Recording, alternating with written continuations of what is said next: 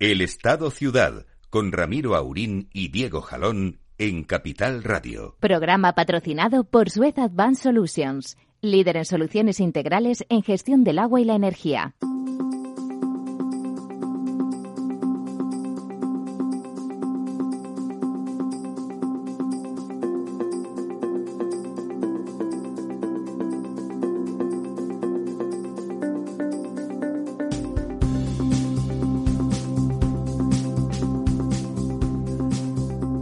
Aquí estamos, aquí estamos amigos, amigas. Veranito, don Diego, veranito, don Lorenzo. Así es, veranito, buen calor y sobre todo estos cielos maravillosos de Madrid sin una sola nube. Limpios, limpios además. Limpios absolutamente, los Sin cielos la.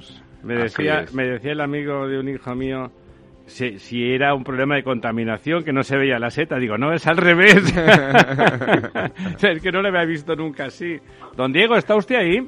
Sí, sí, sí, aquí estoy y desde aquí que estoy un poco alejado de Madrid, pero os veo en la distancia, eh, os confirmo que no, vamos, nada de contaminación, el cielo absolutamente limpio y se ven, bueno, pues perfectamente esta que los que los modernos llaman el skyline de Madrid, pues se ve perfectamente limpio y, y Sí, que eso desde, ¿no? desde su casa en, en Vilafranca de la Cañada, ¿no? Es Vilafranca de la Cañada. Villafranca del Castillo. sí, Del Castillo, de que es de. Vera Villanueva de la Cañada, que está al lado y estaba ya haciendo una hibridación ahí, una, Efectivamente. una promiscuidad. ya se sabe, en estos tiempos en que no se puede uno acercar a nadie, eh, las ideas se- se convierten todas en perversas. Bueno, pues ah, aquí estamos, eh, si quiere, para- por aquello de que parezca mm, que estamos normales, o sea, normales quiere decir de- en la normalidad de siempre, porque si es una normalidad nueva ya no es normal. en fin, en fin, Pilarín. Si quieres repasamos un poco los embalses, que las noticias Sí. son buenas y así empezamos con algo bueno y luego ya hablamos del país. Pues eh, efectivamente, mira, lo- las noticias ya como, como te comentaba la semana pasada, a pesar de que ahora ya tenemos, como habéis dicho, pues un sol radiante y los cielos despejados en, en toda España, en, en toda la, la península, eh, la semana pasada ha llovido y esto pues se recoge en, los datos que tenemos eh, esta semana, que son de, como, todas las semanas, del lunes. La variación respecto a la semana anterior es del 0,60, son 335 hectómetros cúbicos más. Eh, los datos son buenos, estamos en el 67% de agua embalsada. Esto es pues mucho mejor que la misma semana del año pasado, del 2019. Eh, estamos por debajo de la media de los últimos 10 años, que en esta semana estaba en el 74,69%. Eh, lo malo es que yo creo que a partir de ahora ya, eh, digamos, eh, viene la cuesta abajo. Así ha si te he visto no me acuerdo. Hasta aquí hemos llegado. Efe- Efectivamente, hasta aquí hemos llegado. Y, y otra de las cosas, eh, eh, bueno, que, que no es invita tanto al optimismo, es, como os comentaba la semana pasada, esto de las dos Españas, la España seca, la España húmeda, pues tenemos cuencas eh, fenomenal, como por ejemplo la cuenca del Ebro, que está en un 90%, el Duero en un 88%, Miñosil en un 84%, eh, algunas que están bastante bien para lo que es su, su cosa, vamos, o su estado habitual, como es, por ejemplo, la cuenca del Tajo, que está ahora mismo en la media de los últimos 10 años, con un 67%. Muy bien. Muy, muy, muy por encima de cómo estaba eh, el año pasado por estas, por estas fechas, eh, con 1.500 hectómetros cúbicos más que, que el año pasado. Es un envase grande lleno. Sí, es un embalse muy grande, Muy lleno. grande. Y, y luego lo que tenemos son cuencas eh, que, digamos, están en un estado bastante preocupante. Por ejemplo, la cuenca del Guadiana está ahora mismo en un 42%. Es curioso, ¿eh? Que, Eh, que- sí, que- que ha eh, sido esa la, la perjudicada, ¿no? Sí, está, está, por ejemplo, mil hectómetros cúbicos por debajo de como estaba en 2020, que ya no era un año bueno. 2019, 2019. Eh, digo, perdón, en 2019, que, que no fue un año bueno.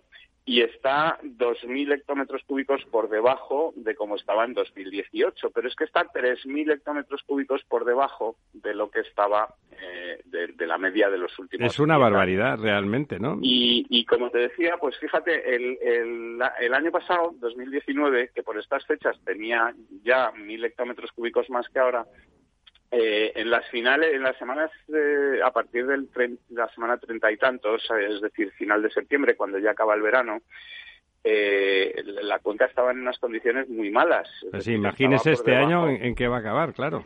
Claro, es que ese es el, problema. Eh, el, año, el, año pasado, como te decía, partiendo de una situación como la actual, mucho mejor, con mil hectómetros cúbicos más, llegó a estar por debajo de los 3.500 hectómetros cúbicos en las semanas finales de septiembre, como te decía, eh, sobre una capacidad de 9.200 hectómetros cúbicos. Estamos hablando de la, de la segunda cuenca más grande de España. Eh, y la cuenca del Guadalquivir, pues no es tanto, pero mm, digamos que parecido. Es decir, está también ahora mismo en una situación de 49% agua embalsada en un momento en el que ya solo va a hacer mm, bajar, es decir, ya no va a, subir. Eh, entonces, eh, parte también de una posición peor que la del año pasado y peor que la del 2018 y el año pasado eh, llegó a estar por debajo de los 3.000 hectómetros cúbicos sobre una capacidad es verdad eh, total de 8.000 y pico. Le iba a decir yo, le iba a decir yo a usted, don Diego, que, que además eh, la cuenca del Guadalquivir, como toda Andalucía, en verano está muy exigida porque la presidencia de turismo es muy alta. Lo que pasa que este año este eso lamentablemente esa exigencia no va a existir. Si hay turismo desde luego va a estar en, niveles eh, bajos. Efectivamente, será, será seguramente mejor. Y luego, sin embargo, pues tenemos, mira, otras cuencas, por, por dar una nota optimista, eh, como la cuenca del Júcar, que está ahora mismo en el 59%, en el 60%, eh, y que está por encima de la media de los últimos 10 años. Qué maravilla, que, me hace ilusión, de verdad. Sí, es, de las pocas cuencas que está por encima de la media de los últimos 10 años, está muy por encima de, de como estaba en 2019 y mucho más todavía de como estaba en 2018. Tiene casi eh, pues 1.500 hectómetros cúbicos más en una cuenca eh, pequeña, una cuenca pequeña. Sí, en, una cuenca muy pequeña. Eh, o sea que es, es, es, una cuenca que tiene un, un total de 2.800 hectómetros cúbicos y está, digamos, en una situación pues muy buena para afrontar ese periodo que le para pasar ahora el verano, a las cuencas, que es el periodo de, en el que no hacen más que bajar. Es decir, que ¿Y el Segura en, esa, en esa relación histórica inmediata cómo, cómo está?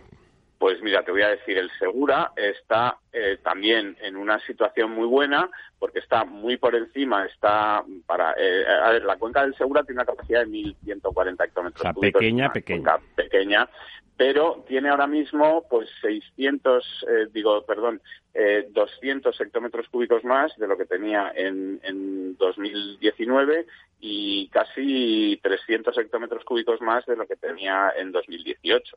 No llega a estar en la media de los últimos 10 años, pues por apenas 60, 70 hectómetros cúbicos, pero está, digamos, en una situación muchísimo mejor que la de años anteriores, eh, con lo cual, bueno, pues eh, cabe pensar que, que, este año se va a manejar bastante sí, mejor. Y como ahí en esa región, en esa cuenca, las gotas llevan nombre y apellido, pues van a tener uh -huh. hasta excedente. No van a saber qué hacer sí. con algunas gotas, porque ellos no hablan de ah. hectómetros, hablan de gotas. E efectivamente, y además, aunque la gran parte de, del agua del Segura, pues seguramente, como en casi todas las cuencas se dedica al regadío, eh, pero pero todo lo que es la presión turística también de la región de Murcia, etcétera, va a bajar, pues este año sí. va a bajar y supongo que, que, podrán afrontar o gestionar mejor esta escasez como están tan acostumbrados hacer los los eh, bueno los que gestionan esta cuenca del Segura que lo hacen murcianos fundamentalmente eh, de, de, forma admirable, o sea que, que, bueno por ese lado fenomenal. Oye y antes de que me pregunte don Lorenzo el pantano de San Juan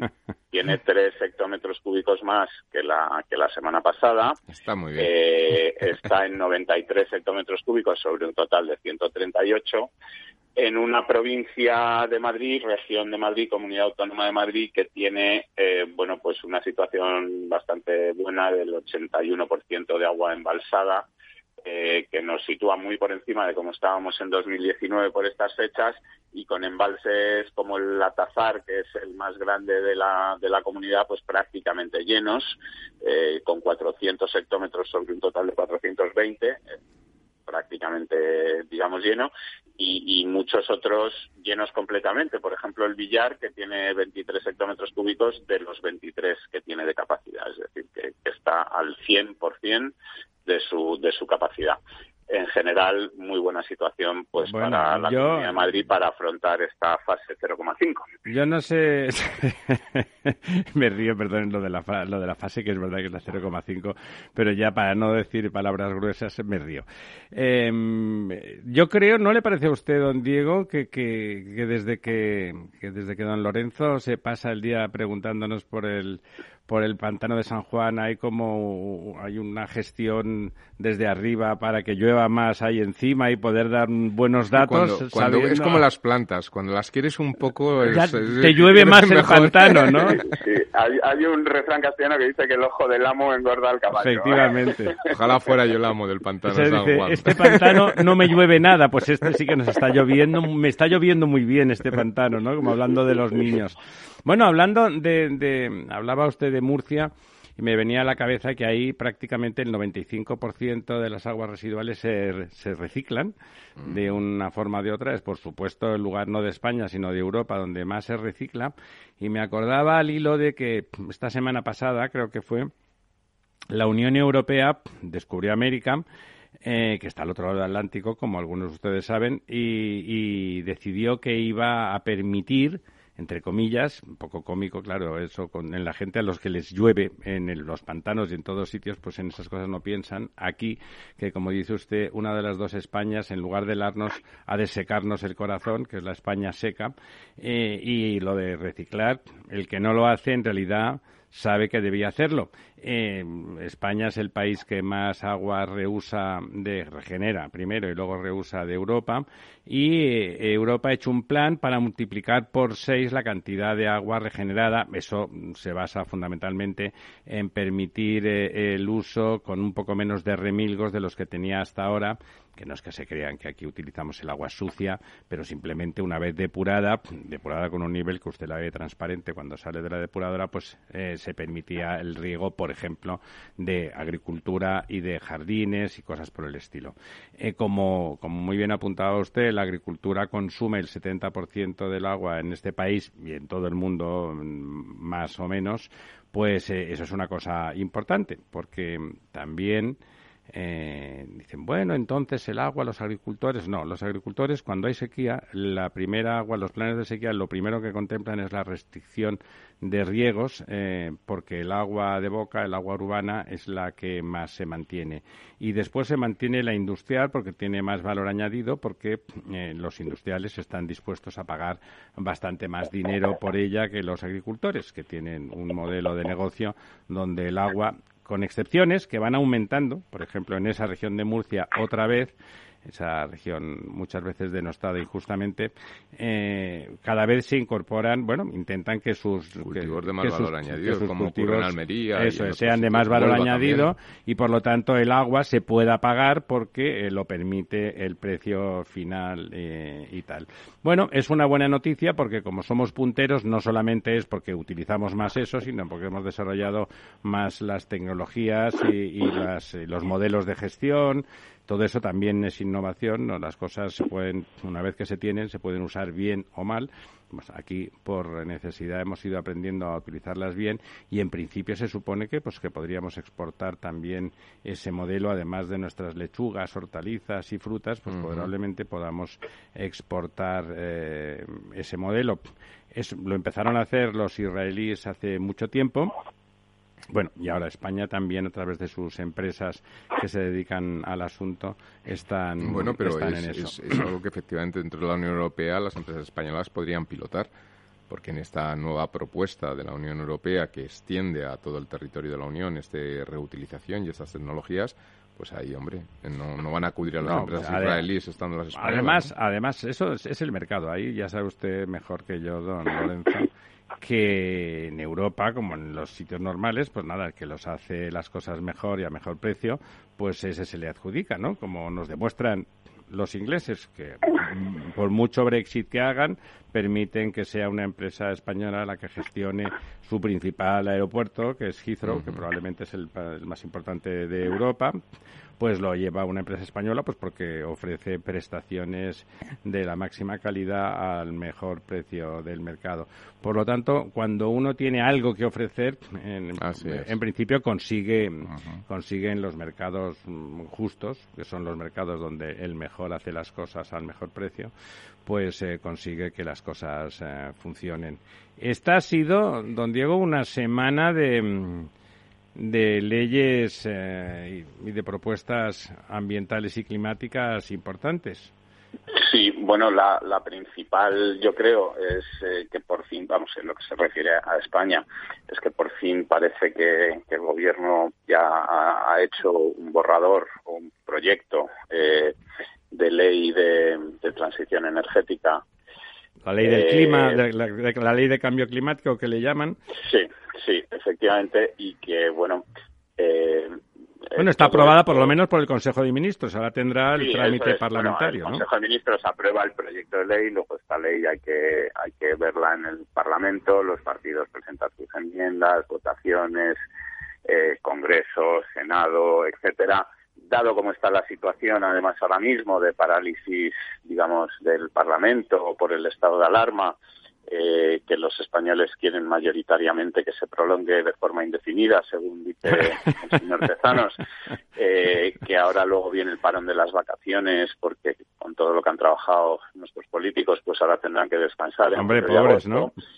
Y, y, bueno, pues nos plantaremos en septiembre, eh, que ya veremos cómo, están las cosas para entonces, si no hay otro rebrote y otro estado de alarma y otro, en fin, vamos a ponernos en lo mejor, eh, yo creo que hasta hasta 2021 no vamos a tener esta ley, digamos, en funcionamiento o en aplicación, ¿no? Eh, a mí hay cosas, no he podido leer entera eh, la ley el proyecto porque todavía no está publicado en el BOE, pero de lo que se ha filtrado, de lo que se ha ido diciendo, de lo que cuentan los medios de comunicación, hay cosas buenas eh, o cosas que parece, por lo menos, que van en el buen camino. podrían ser buenas, digamos, sí. Sí, efectivamente. Eh, claro, eh, como todos sabemos, eso es un campo este de la transición energética, del cambio climático, pues que, que tiene mucho peligro en cuanto a las tentaciones populistas, progresistas, de, bueno, pues... Eh, las proclamas, hacer muchas proclamas y soflamas y mucho predicar y poco trigo, ¿no? Sí, efectivamente, porque vemos que es un poco a lo que conduce. Mira, eh, ayer leíamos, por ejemplo, que, Andrés eh, López Obrador, AMLO, este gran progresista mexicano, que están pues muy en la línea de los socios del gobierno del Partido Socialista, ha decidido como una de las medidas para luchar contra el COVID, pues cortar en seco todas las inversiones en energías renovables. O sea que, eh, eh, por un lado, cuentan, dicen, prometen y luego lo que hacen es eh, prácticamente lo contrario, ¿no? Bueno, ahí, ahí en México además eso tiene mm, dos, tiene la, la, otra vertiente. Sabe que se le están revelando los estados federales, ¿no? Se le están revelando a don, al señor López Obrador tan moderno él, pero se le están revelando. Y además, claro, como ahí el precio del petróleo está por los suelos y la, sociedad mexicana es tan dependiente del petróleo y, por supuesto, los presupuestos nacionales del Estado, cortar las inversiones en renovables quiere decir que, que va a seguir tener que tirando de petróleo y al menos eh, consumir y que produzca es una cierta renta, porque las, aunque a medio en un país como el nuestro, la ecuación es exactamente la contraria. Evitar el petróleo lo que aumenta es la riqueza del país porque inmediatamente después de las inversiones ya empezamos a dejar de comprar. Ellos es al revés, ¿no? Ellos en realidad no tienen que comprar nada, tienen bastante petróleo. Lo que pasa es que ahora el precio que está, bueno, o se consume o tienes que pagar para que te lo guarden. O sea, te cuesta bastante más trabajo lo uno que lo otro. Ha repuntado ligeramente, ya está en los 30 y poco, ¿no? Pero sí, efectivamente, no. Sí, el petróleo, bueno, ha repuntado mucho porque desde mínimos a donde está ha subido un 300%. Ya sé que eso quiere decir que viene de prácticamente. Bueno, pero es importante, sin duda. Pero, esas son las trampas en solitario que hacemos normalmente los economistas. Hablar de eh, porcentajes, ¿no? Cambiamos de porcentajes a valores absolutos en función de cómo nos convenga. Tenía una renta de 10, euros diarios y ahora tiene una de, una ha subido el 300%, es decir, sigue siendo un miserable, ¿no? Efectivamente, eso es como un niño que saca un 1 y al trimestre siguiente un 2 y al siguiente un 4 y es el que en porcentaje mejor ha aumentado su nota, pero... mejor adecuadamente. Sí, pero lo que sí que eh, revela este, eh, bueno, esta toma de decisión por parte del gobierno mexicano es que efectivamente los recursos públicos son escasos. Es decir, eh, las ayudas que podrían haber estado canalizándose hacia, el, digamos, el eh, cambio climático, las energías renovables, pues los tienen que destinar a sistema sanitario o hacia otros. Es decir, que al final los recursos son escasos y ahí o, bien eh, se lleva a modelos que podría ser una salida para el caso mexicano de colaboración público-privada, donde participen eh, todos los agentes implicados en la economía para poder sumar, pues claro, al final, en eh, general, donde no hay, no, no puedes En general, el modelo funciona para todo. nosotros somos partidarios, como decía aquel del pecado y del Papa, ¿no? Pero, pero en el caso de, de, las centrales energéticas es evidente que el modelo que funciona Urbi et Orbe es el de colaboración público-privada. Das una concesión y a cambio de no y aquí tienes el problema. Produces, ellos producen todo. Lo que ocurre que en México, por eso, la, digamos que es ciertamente sorprendente, porque es que en México es al revés. Si tú empiezas a montar energías renovables, el Estado va a tener un problema que no va a hacer forma de sacarse el petróleo de encima, que es casi todo de Pemex. El gobierno anterior intentó liberalizar un poco el, tema del petróleo para que aumentara el número de pozos, porque es ridículo. En el mismo Golfo de México el 80% son mexicanos. ¿Y por qué ellos no pinchan más? Pues porque no consiguen dinero para ello. Bueno, eh, volvemos, volvemos dentro de dos minutitos. Volvemos con ustedes. No se vayan.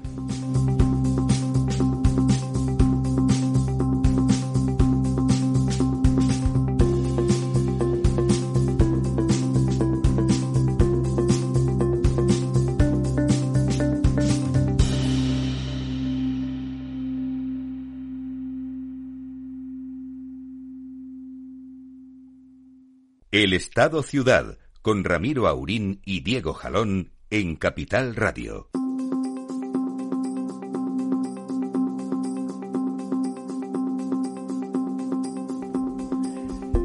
Pues ya estamos de vuelta.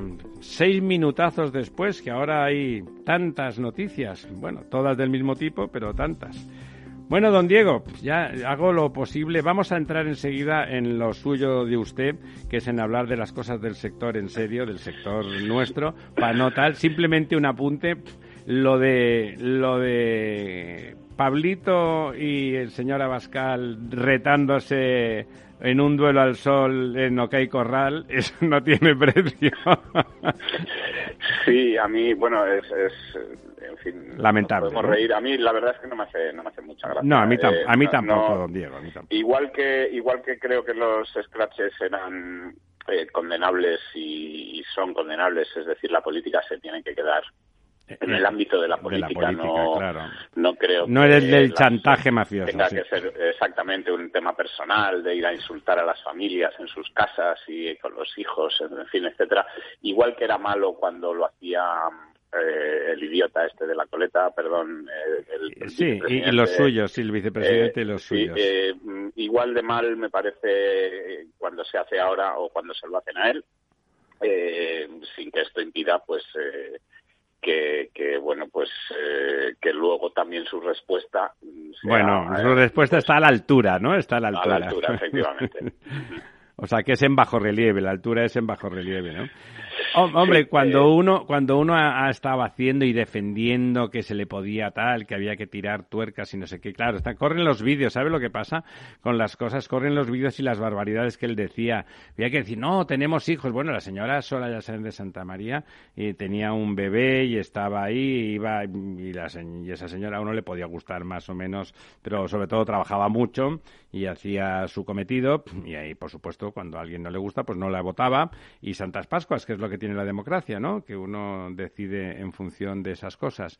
Eh, claro. Sí, pero, pero, que, son dinámicas muy peligrosas. Son, no, no, totalmente peligrosas, porque están encantados los dos. Porque, Abascal está encantado también de entrar en la pelea de tú más y el otro, pues te voy a enviar a la gente, pues ¿por qué no vienes tú? Hombre, ha sido como, ha sido lamentable. Es bueno, ha puesto en evidencia lo que es el populismo, ¿no? El populismo es eso, es, eh, es una provocación permanente y ni una solución, absolutamente ni una. Es que, que la Colau provoque que se vaya la Nissan de Barcelona, barra España, 25.000 eh, puestos de trabajo directos e indirectos, pues nada, todas esas eh, empresas eh, del sector del automóvil que en toda España, no solamente en Barcelona barra Cataluña, abastecen al sector, sino en el resto de España. Ya saben, el famoso Antolín que está en Palencia y que es líder mundial en lo suyo, entre otros, ¿no? Pues esos se van. a continuación, el, el, señor Garzón, que podría dedicarse a cualquier otra cosa que no tuviéramos que oírle, diciendo que el sector del turismo es una cosa cutre y que, que mejor, a ver si nos dedicamos a y más de todas. y cogemos a todos los, señores y señoras que se dedican a, la hostelería, a hacer de camareros, cocineros. Entonces vamos a dedicarlos a que estudien física cuántica y desarrollen modelos algorítmicos matemáticos. Eh, creo que están deseándolo. Eh, es decir, hay, hay cosas que no se pueden que no se pueden decir que son puro populismo. Vale, ese populismo, claro, cuando ya no tiene suelo bajo los pies, pues ya entran en el terreno de te vas a enterar y la pelea, ¿no? Sí, pero fíjate que esto, eh, estaba pensando en, el autor, a lo mejor vosotros recordáis el autor de la frase aquella de que puedes engañar a unos pocos eh, mucho, o a muchos un poco, un poco pero, a todos lo que no puedes es a todos siempre mucho, ¿no? Bueno, pero saben democracia que es que ese poco cuando dura lo suficiente igual nos ha arruinado no, a todos, pero eh, yo estoy pensando, por ejemplo, en el tema de la evolución, bueno, teóricamente de las de las encuestas de intención de voto de cómo efectivamente esos populismos de uno y otro lado pues parece que van perdiendo fuerza, es decir, que la gente al final llega a un punto en el que se da cuenta de muchas cosas, ¿no? Entonces, bueno, vamos vamos a ver, ¿no? Bueno, don Diego, cuéntenos. lo único, lo único de eso que, me decía, que, las, que son dinámicas que recuerdan a tiempos eh, pasados que mejor deberíamos eh, olvidar todos cuando... o, no olvidar para que no se repita. Abraham Lincoln, las frases de Abraham Lincoln. Sí, las frases de Abraham Lincoln, pero estas cosas de, bueno, pues eh, ya le voy a mandar yo a usted a mis matones y, en fin, recuerdan un poco pues a estas eh, cosas que ocurrían al final de la Segunda República cuando los eh, bueno los unos y los otros, sí. otros y acababan eh, realmente cumpliendo estas amenazas y, y, ocurrieran las cosas que ocurrieron y que todos supongo que querremos que no vuelvan a ocurrir nunca más. Pues sí. volviendo a la ley de cambio climático, en España. Eh, te decía al principio que luego nos hemos ido a México, eh, que hay cosas que me, que me gustan y una de ellas, por ejemplo, es, eh, bueno, pues este, el espíritu de la ley que parece que ha dejado atrás esta idea de las prohibiciones y del el, dirigismo, ¿no? Ya no es una cosa de vamos a prohibir los coches, vamos a prohibir el diésel, vamos a prohibir el no sé qué. ¿Qué es lo populista? Eh, eh, eh, eh, tiene una, una intención más de bueno de favorecer algunas nuevas tecnologías, de subvencionar, etcétera. Es proactiva la ley, es una ley que quiere ser proactiva en principio, ¿no? Eso es, y no tanto de, prohibir, ¿no? Los objetivos son ambiciosos en el sentido de que se pretende, bueno, pues esto que se llama la neutralidad en carbono, es decir, que las que no haya emisiones o que al menos las emisiones sean eh, en la misma cantidad que lo que, digamos, se, se emite ahora que estamos diciendo todas estas tonterías de desescaladas y de cosas así, pues me voy a permitir yo hablar de desemisiones. Eh, bueno, pues eh, para 2050, ¿no? Entonces, es un objetivo ambicioso y sin duda eh, para esto o para conseguirlo va a hacer falta la colaboración absoluta de la empresa privada que en buena medida ya está eh, por la labor. Es sí, es quien más está por la labor en la práctica, sí. Que es una cuestión, bueno, pues de favorecer esta colaboración en vez de entorpecerla y de hacer que las que las empresas eh, que en España son muchas que se dedican a, estos temas de y muchas de ellas pioneras en el mundo como yo creo que Iberdrola o, muchas eh, empresas que se nos ocurren a todos eh, eh, en, el tema de, ir hacia, la, hacia las energías renovables y la sostenibilidad y las economías más circulares, como ocurre también con las empresas del agua y con otras empresas, pues que estas empresas puedan implicarse, se vean favorecidas y se vean, eh, digamos, como parte de este proyecto, de este proceso común, de proyecto común de que en 2050 pues seamos seamos neutros en, las emisiones. Además, fíjate, Diego, que es un horizonte lo suficientemente amplio, aunque es muy ambicioso por, son 30 el cambio. Años, Son 30 años eh, que permiten eh, que proyectos de, de, investigación y desarrollo para, para claro, todos tendemos a pensar que acabaremos todos con coche eléctrico. Bueno, eso está por ver. Es decir, en 30 años hay muchos modelos de investigación, muchos proyectos de investigación que están pueden en pasar marcha muchas cosas. y que pueden cambiar mucho lo que es la matriz energética global, ¿no? Y esto permite, y precisamente es donde aporta más valor añadido esa creatividad que va siempre asociada al, sector de la gestión privada de, de, la, de la energía, ¿no? Estoy pensando, por ejemplo, en el proyecto que se metió hace unos años aventurero, ¿no? Eh, eh, la, alemana Bosch, que la han seguido ahora eh, la Volkswagen con el tema de los combustibles sintéticos, ¿no?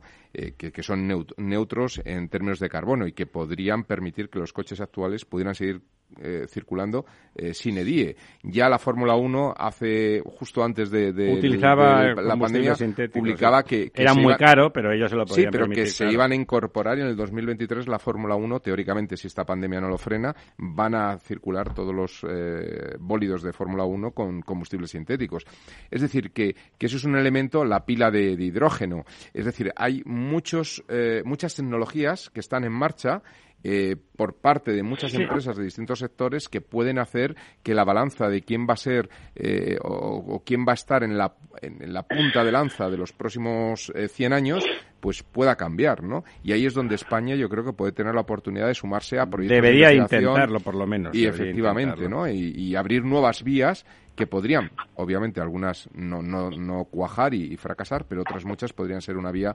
perfectamente alternativa. en, los momentos de cambio, en los momentos de cambio se puede intentar hacer cosas que en los momentos estacionarios son muy difíciles. Cuando una, cuando una tecnología se implanta hasta que alcanza su madurez y es dominante, no hay nada que hacer, ¿no? en cambio, al principio es cuestión, es como en el ciclismo, es se trata de ponerse al frente del pelotón, porque si te quedas detrás luego cuesta mucho progresar. Hay un rozamiento interno extraordinario, ¿no? Bueno, ¿qué más, don Diego? Bueno, pues eh, tenemos eh, bastantes cosas. Em, hablábamos, em, por ejemplo, del, de antes del, mercado del petróleo, en el que, eh, bueno, hemos visto que está remontando, estamos empezando a salir de los países progresivamente de esta desescalada, a volver a utilizar los coches, a volver a ir a las gasolineras. A consumir poco a poco a consumir y, bueno, pues eh, se estaba arreglando el precio del petróleo. Pero una de nuestras grandes eh, empresas petroleras, Repsol, que además, como, hemos comentado aquí, ha, eh, circulado, o, sea, ha, sabido paliar o, atravesar esta crisis de momento con bastante más inteligencia que o con, bastante más fortuna, depende de cómo lo queramos mirar, que otras empresas del sector, pues eh, tiene ahora eh, una amenaza eh, de, los Estados Unidos en el que en la que le han dicho bueno que, que tenga cuidado con lo que está haciendo en Venezuela porque si no las sanciones serán devastadoras esto es la frase literal que, que, los Estados Unidos han transmitido a, Repsol, que por otro lado dice eh, que ellos cumplen a rajatabla con toda, eh, digamos, la, el régimen de sanciones que Estados Unidos ha, impuesto a Venezuela. Eh, esperemos que esto no pase de ser otra de estas cosas a las que están habituadas. Otra bravuconada trampista, ¿no? La administración americana, eh, que, que, bueno, pues anda eh, con ese tono por el mundo de, no sé hablábamos antes del tono chulesco de, Pablo Iglesias pues estos no, se, le andan se, se encontrarían cómodos ahí con Abascal y, Iglesias y tal ahí venga venga unas cervezas. Y luego nos pegamos como hacen los los hooligans estúpidos de los equipos de fútbol rivales que quedan quedan por teléfono cordialmente para partirse la cabeza después no pues es un poco pero esto esto que comenta Diego eh, puede tener muchas connotaciones negativas para muchas empresas, no solamente Repsol, en la región. Estoy pensando que se esa manera de actuar de la administración Trump eh, puede afectar a muchas inversiones, no solamente en Venezuela, sino en países como Cuba, porque parece que también quieren eh, volver a, a, a, las sanciones y al aislamiento. Y, por ejemplo, la industria, estoy pensando en industria turística, hotelera española, en la presencia en Cuba es, es, muy importante. Es la más importante. Y, bueno, y al final, pues dices, eh, bueno, esto, esto efectivamente es entrar en un proceso de chantaje en el cual, bueno, pues yo creo que las empresas deberían, eh, bueno, pues tener la capacidad de, tener juicio para, para, para poder decidir si... Sí, cuando ya estás instalado. El problema, además, Trump hace hace trampas. Evidentemente, él, sanciona donde no están sus empresas y castiga a los que colonizan ese mercado mientras él hace sus políticas y, por lo tanto, simplemente está protegiendo. Es mentira, no es una cuestión política, está protegiendo a sus, a sus empresas. Pero no, solo Trump, ¿eh? es decir, China desde tiempos inmemorables. Eh, inmemoriales. Inmemoriales hace la misma política con quien eh, participa o tiene en Taiwán, en Taiwán, ¿no? Es decir, eh, quien llega a pactos con Taiwán no puede llegar a pactos con Pekín. Claro, ahí, sí que es político, porque Taiwán es un mercado relativamente muy pequeño, ¿no? Mm. Y, ahí es el único sitio donde ellos marcan paquete, por decirlo de alguna manera. Don Diego. Sí, eh, bueno, pues lo que te decía, cuidado para Repsol, que, que en fin, que...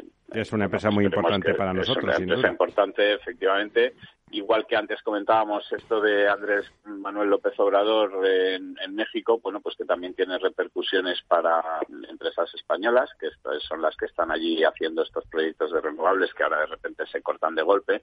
Entre ellas estaban Naturgy, Verdrola y Acciona. Eh, y una de las eh, noticias grandes o importantes para, para el sector eléctrico español de esta, de esta semana es un movimiento de otra petrolera, de Total, que es la gran petrolera francesa, la empresa francesa más valiosa en, en bolsa, en la bolsa francesa, eh, una de las grandes petroleras mundiales, que desde hace tiempo ya sabíamos y ya habíamos comentado aquí, pues que estaba eh, bueno, diversificando también su negocio hacia eh, el tema de la producción de energías renovables y también eh, estaba en España mm, entrando en el, en el mercado de la distribución eléctrica, primero con, con cautela, en, de una forma, digamos, B2B a grandes clientes, no ofrecía sus servicios a consumidores particulares, pero sí ya a empresas y a a fábricas, a, grandes consumidores, digamos, y ha hecho un movimiento importante. Llevaba haciendo ya varios pequeños movimientos para ir aumentando poco a poco su,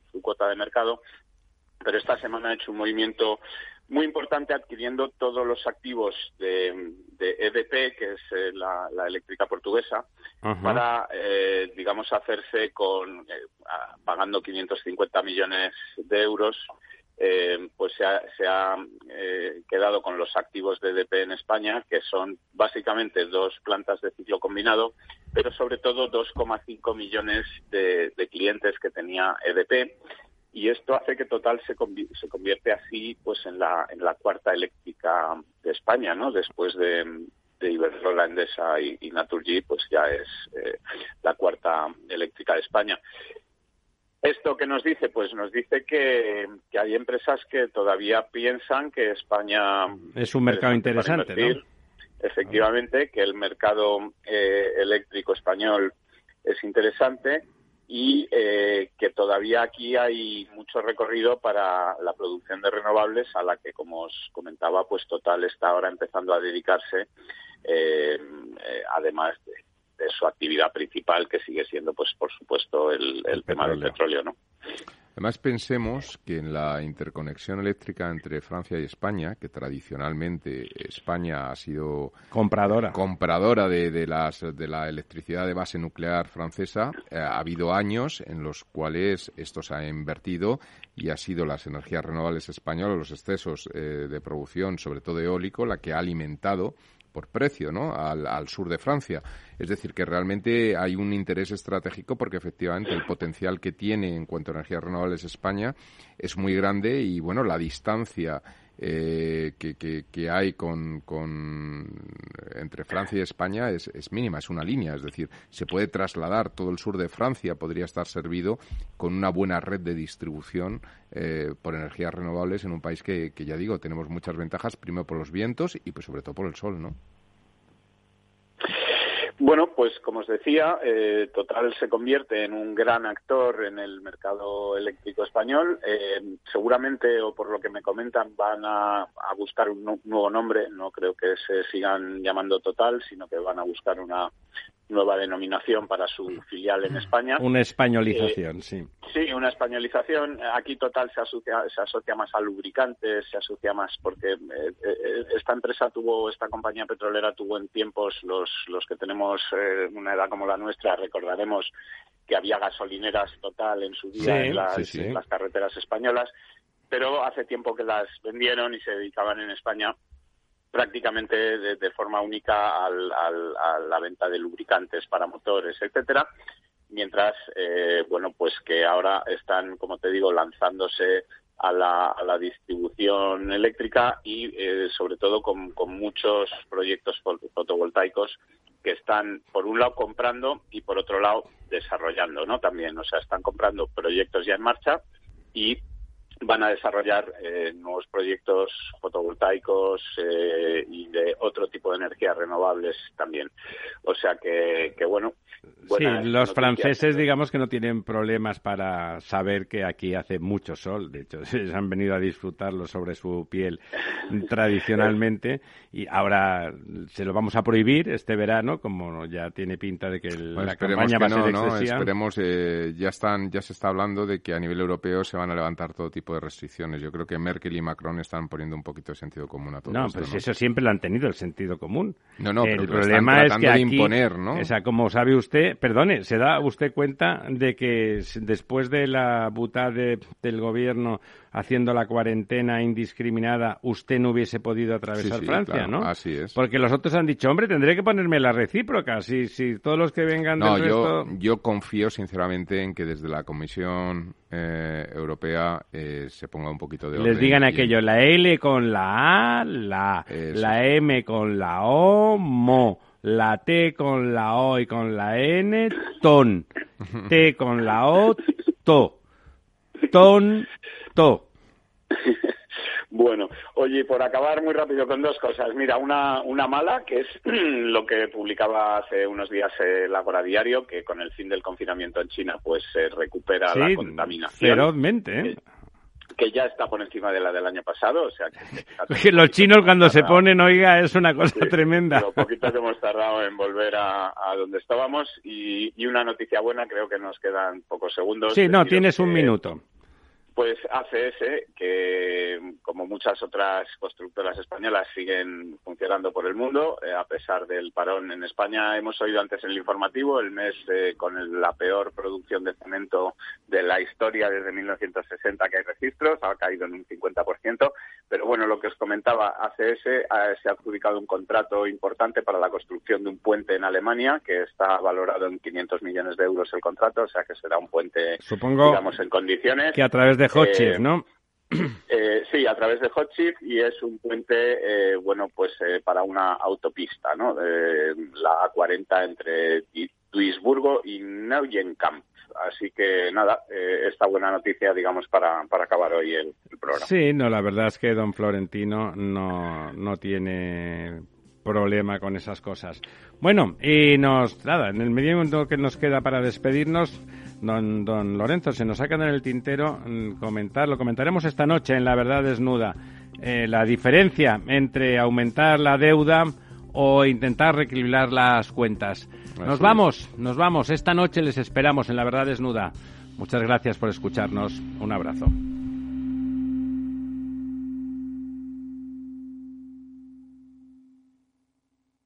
Programa patrocinado por Suez Advanced Solutions, líder en soluciones integrales en gestión del agua y la energía.